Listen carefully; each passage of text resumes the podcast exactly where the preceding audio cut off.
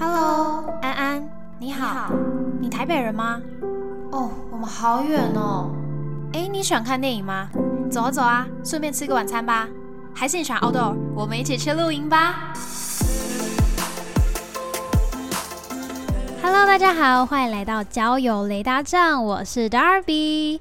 上一集呢，我们谈到了怎么让两个人在感情当中的相处是比较舒服的，比较有空间感，自己给自己成长的空间，也给对方喘息的时间。后来我分享了四个方法嘛，那都是我自己实际亲身体验过，觉得有用的。还没有去听的，赶快回去复习哦。那其中有一个点叫做换位思考，同理对方，想象他现在面对的事情是你在面对的，那你的感受会是什么？假设今天遇到的是不顺心的事或令人烦躁的问题，你是不是也会觉得心情不好，不想跟别人讲话，或者是对别人的口气跟态度都差了一点呢？那其实这无关乎你爱不爱这个人呐，他是你的伴侣，你当然是爱他，只是眼前的这个问题也是真实的啊，所以会产生情绪是很正常的。当你在换位思考之后，你就可以更理解他情绪差的原因，你也可以停止在自己身上加压，摆脱那种是因为自己而让对方心情不好，或者是我们之间是不是感情淡了才有这样子情况的想法。那时候我下的注解就是。不要为对方的所有情绪负责。每个人都应该为自己的情绪负责，每个人都有自己该面对的问题。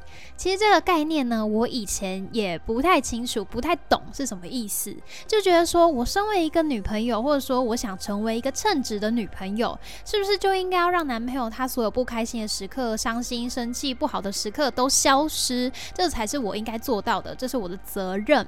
但毕竟这不切实际啊，而且能做到真的换位思考，也是一种成长，也是一种成。成熟，跟你真正能够去包容跟体贴另一个人吧。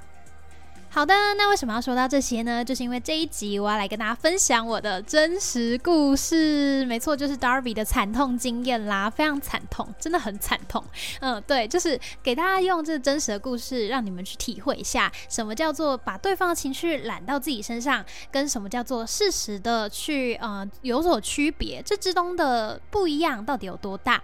那首先，我们先来用一个小剧场开场好了。接下来这个故事里面呢，有两个主角，一个男主角，一个女主角，一个叫 Andy，一个叫 Sherry，他们是一对情侣。那在早上的时候呢，他们就约定好今天的晚餐要一起吃，之后就是嗯各自准备好就去上班了。他们没有住在一起，在这里先就 P.S. 一下。一天的工作时间呢，他们都没有互传太多的讯息，只有 Andy 在午餐的时间留下了一个留言，跟 Sherry 讲说。哦，今天好忙哦，可能忙不完呢。点点点。那接到这个消息，Sherry 就回答他说：“今天是多了什么工作啊？那不然你快下班的时候看看情况，再跟我说。”接着到了下班时间，Sherry 也就没有再接到 Andy 的消息，甚至那个讯息是未读的，所以他想说，哦，他应该是还在忙工作的事情吧，所以 Andy 才没有回讯息。那他就想着，不知道男朋友会不会饿，诶，还是早早下班的自己就买个吃的喝的去找他好了。即便不能一起吃晚餐，但也可以短短的见到面，这样也很开心啊。她边买着要给 Andy 的小点心，然后边幻想着自己去接男友下班这件事情是多棒、多浪漫的惊喜呀！根本就觉得自己是年度最佳女友，也觉得说 Andy 应该会很开心吧。那她就在 Andy 的公司楼下多等了快一个小时，终于看到一个熟悉的身影出现的时候呢，她男友就是 Andy 的脸上表情从原本只有倦怠，多了一点点的惊讶，然后问他一句说。哎，你怎么来了？接着表情就转为平淡，或者说看起来有点心事重重。他跟 Sherry 说：“我不是跟你说我工作会很忙，做不完吗？”那听到这句话的 Sherry 心里开始感觉到一丝丝的不平衡，酸酸的，因为这跟他想象中的完全不一样啊！她想要得到男朋友开心的笑容、感动的眼神，或者是很宠溺、很温暖的拥抱。可是现在的情况跟男友说出来的话，还有他的口气，都让 Sherry 感觉到很受伤，好像是自己给男友添了麻烦，不应该出现一样，又难过又后悔自己来找男友，更深沉的情绪还带有一些尴尬，因为那些脑中的美好想象都不断在打脸自己，觉得为什么自己对他的好没有办法得到正面回应呢？早知道就不要来了，越想越委屈。结果他们走到了一个公车站后呢，Sherry 就把买好的点心直接给 Andy，嘴里还念念有词的说：“算我鸡婆啦，我要走了，自己回家小心。”但这些话呢，都被 Andy 听了一清二楚。他马上反应说：“什么东西呀？你在讲什么？”但这句话都还没有从 Andy 的口中说完，就被公车关上的门给打断了。公车走后呢，Andy 也就直接转身就走。这一幕让在车里的 Sherry 感觉到非常的难过，盯着手机荧幕等待男友打来的电话，可是好久好久都没有消息。回到家之后呢，他们也就没有再联络了。就这样，他们开始冷战，大概维持了一个礼拜吗？我也不知道，因为故事只到这边结束。这种情况大家应该都有发生过吧？不论你是情侣之间，或者是你对家人、对朋友，都有这种付出了却没有得到相对回应的时候吧？心里感觉很不是滋味，很难受，很委屈。像这样的惊喜，如果出现在没有那么忙的时候，或者是没有外力影响的时候，在一个 perfect timing。那这样的举动完全就会变成一个能让感情升温、很窝心、很值得回忆的幸福小事。可是呢，又有谁会知道这样的时刻是什么时候会发生？但是不可能啊，一定会遇到不刚好的时刻。这又不是偶像剧，哪有每次都刚刚好？这个不刚好才是人生。那接下来呢，我们就来忆当年喽。我要来说一个类似的故事，是前一段感情发生的事情。那诶，好久没有说我前前男友的故事了。先说一下，我真的很白目，我真的很北蓝，超坏的。但是又 sort of 有点小合理，一定有人可以感同身受。好，直接开始。那一阵子呢，我都会去上一个表演课。他下课的时间有一点晚，是十点，可能也会超过十点多这样子。那我会自己下课之后就回学校宿舍，或者是那一周我就会跟我当时的男友说：“哎，我周末要去住你家，所以下课我会自己回到你家这样子。”那那一天下课的时候，我就没有预期他会来接我，所以我就想说，哦，一下课就去搭捷运嘛。那边搭捷运，我就边拿起手机打电话给我妈，跟我妈聊天，日常分享今天发生的事啊之类的。那刚好那天我们就讲了非常的久，捷运大概搭了五六站吧才挂电话。然后挂电话那一刻，我才发现，哎，手机怎么有男友的未接来电三通，然后还有赖的讯息问我说，你在哪里呀？你下课了吗？啊！我在你要搭捷运的地方，我怎么没看到你？然后我就啊哦，心里想说啊哦，然后我马上打电话给他说：“哎，你在哪里呀？你来接我哦！对不起，我刚才跟我妈聊天，我没有看到讯息。你在哪里？怎么办？这样子。”然后后来呢，我们就约在要换车的地方，我等他，因为我比他早嘛。那看到他的时候，我心里就已经有满满满满的愧疚感，一直跟他道歉，跟他说对不起，我错过了，我不知道你要来接我，然后谢谢你这样子。然后我刚刚一直讲电话，所以没有看到。他也说没事啊，但看起来就是很累，表情看起来就是。嗯，有点不悦这样子，对对对。那因为确实他那时候真的是蛮累的，他在准备某个考试，然后那么晚他还特地等我，特地来搭很远的车接我。想到这些，我就觉得更拍谁更不好意思，然后又觉得自己很自责，没有接到他的惊喜或没有接到他的讯息。觉得他一定会感受到这种期待落空的小尴尬，所以我就一直不断的表达对他的感谢，希望他不要再不开心了。他一直说没事，然后除了没事之外，就也没有再说什么，不发一语。我问他说：“你确定你没事吗？你看起来真的很累，很不开心。”诶，他就说：“对我就是真的很累而已。”这样子。然后我听到这句话，又觉得。那那那那就是因为我让你很累，我让你多跑一趟啊，所以又觉得更自责，觉得自己为什么没有让这个惊喜被执行到？那当时的我就是一个非常爱撸的女生，我就一直问他说：“你到底怎么了？不要不开心啦！我真的我真的很抱歉嘛。”我就一直打从心底不相信他真的有接受我道歉，看起来就是啊，我就已经跟你说没关系啊，不然你要怎样这样子的感觉，所以我们两个当下就有一点。不不开心，我觉得抱歉让他不开心，但又觉得这不是我的错啊！你为什么要摆臭脸给我看？就在这些负面情绪一来一往堆叠的情况下呢，哼，我后来就投下了一颗广岛核弹。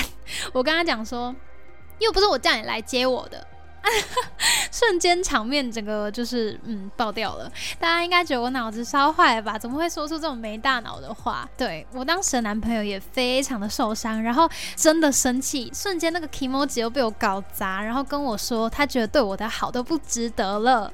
事后确实我也感觉到很后悔，我没有想要把事情搞僵，可是前面发生的事情就让我感觉到有一份莫名的罪恶感，就突如其来的加在我头上，我也觉得很莫名其妙啊。你们有人可以懂我的感受吗？因为当时我真的很想要摆脱这种别人情绪搞毁的罪名，加上呢，我就是一直觉得这个惊喜很重要，这个惊喜是他特别为我准备的，就是他来找我这件事情，是他牺牲自己的时间，牺牲自己休息时间，被我破坏了，我觉得这是我的责任。前阵子呢，我在 IG 上，我跟你们分享，我正在读一本书。那我没有说它的书名，现在跟你们说，它叫《关系黑洞》，是心理师周梦姿写的。那它其中一个章节，作者就有写到 Sherry 跟 Andy 类似的情景。对，那也就如同我跟我前男友的故事一样，都是这种错过、精心安排、好意没有被正面回应，后续又吵架受伤的例子。书中写到说，为什么会有这种罪恶的情绪，或者是 Sherry 明明带着开心的心情，想要给男友惊喜，看到男友的反应之后呢，就更小灯 Suki。作者就觉得说，应该要建立一个东西，叫做情绪界限。因为如果我们没有做到情绪的分界，就很容易会把对方的情绪当成是自己的，或者是自己很容易受到对方的情绪影响而有所起伏。假设今天 Andy 跟 Sherry 彼此心中都有这种不要为对方负所有情绪的责任这样子的认知，他们的情绪是有界限的，那他们情况就会有所改善。变成是 Andy 可以更纯粹的去感受 Sherry 对他的好，还有关心，而不必因为让女友在外面等了一个多小时而感觉到愧疚。练习尊重对方的感受，清楚那是对方的决定，而我只要回馈女友的好的部分即可。反过头来说，Sherry 也一样。如果有了情绪界限的概念，就会清楚说，要找男友是自己的意愿，是自己下的决定。因为你想他嘛，因为你爱他，想对他好，所以想去找他。但今天对方有自己要忙的事情，并且也有告知，那自己的情绪就不应该被对方有所影响，应该要更能够包容，去体贴他的情况，这才是真的对他好嘛。嗯，当下我就觉得，哦，我之前有这个罪恶感啊，然后有这个很想摆脱这种罪名的情绪，就是有被解释到，有被理解到，然后也了解说，原来要建立情绪界限，不应该为对方所有的情绪做负责，每个人都有自己要面对的事。那就在我读了这个情绪界限的概念之后呢，上上个礼拜，我跟我的男友现任男友也遇到了这样的情况。基本上啊，上面的 Sherry 跟 Andy 就是我跟我的男朋友，对，也是我就是下班然后去找他。原本说好要吃饭，但他就很忙，那我还是去买了卤味去找他，因为他说自己肚子饿啊。然后我就先下班了。只是不同的是呢，去找他之前，我们就有先通过电话联络彼此的位置。单从电话里面的口气就可以知道他情绪不是很好，所以我就有一点心理预备，我就一直告诉自己说。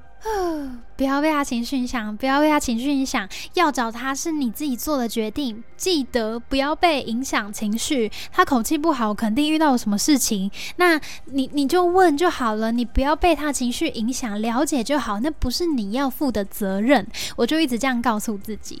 然后呢，我们终于遇到了，就在一家附近的全家吃我买给他的晚餐。过程之中呢，有一点尴尬。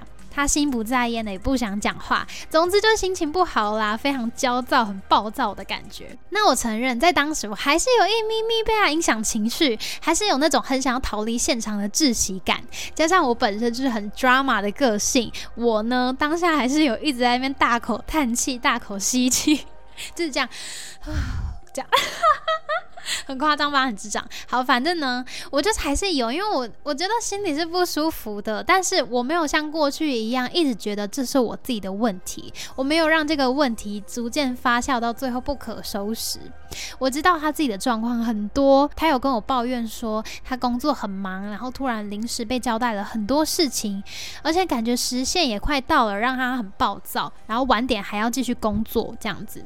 因为换位思考他的情境，我觉得要是我自己遇到这些事情，一定也会很焦躁，一定我会觉得很烦，所以我当下就没有在那边欢，没有在那边撸，让他心情更差。上车之后呢，他就主动跟我说：“抱歉啦，今天不太适合见面，情绪不太好。”我也回复他说：“哦，没关系，是因为我自己要去找你的，没办法帮到你什么事情，但没事啦，一件一件事慢慢解决，慢慢开始就会没事的。”然后呢，我们就没有再回讯息。我回家之后也自己赶快去洗澡，自己赶快做自己的事情。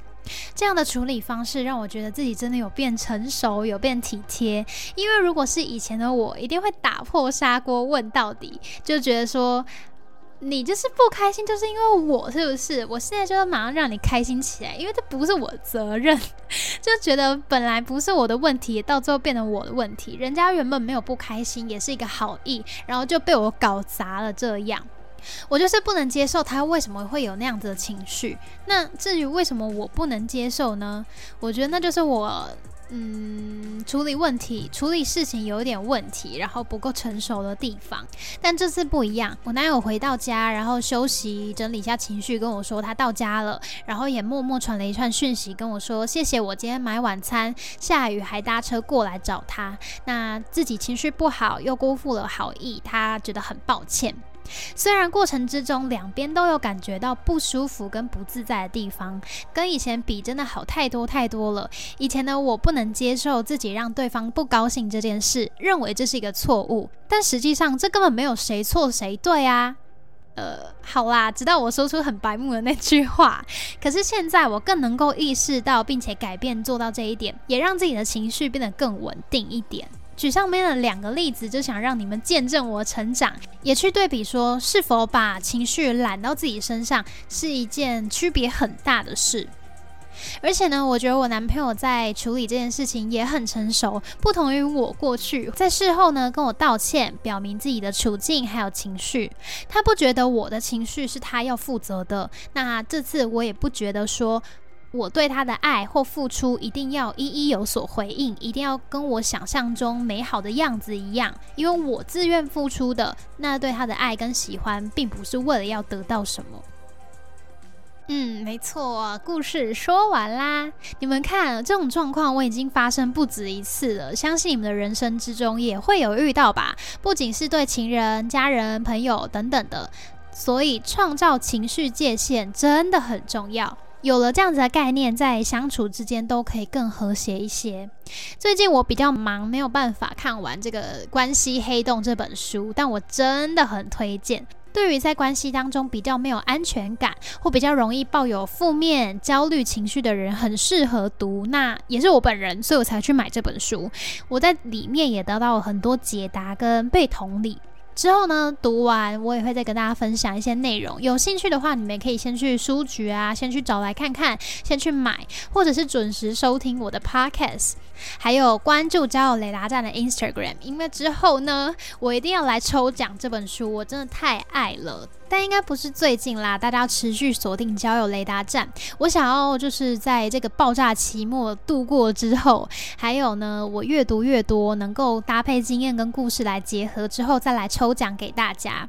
如果你们喜欢今天的内容的话呢，就是要持续的来订阅我的 podcast，还有追踪跟按赞 Instagram 哦，都是对我很好的鼓励。也不要害羞，留下你们的想法，跟多多来跟 Darby 互动。想要听什么也可以敲碗。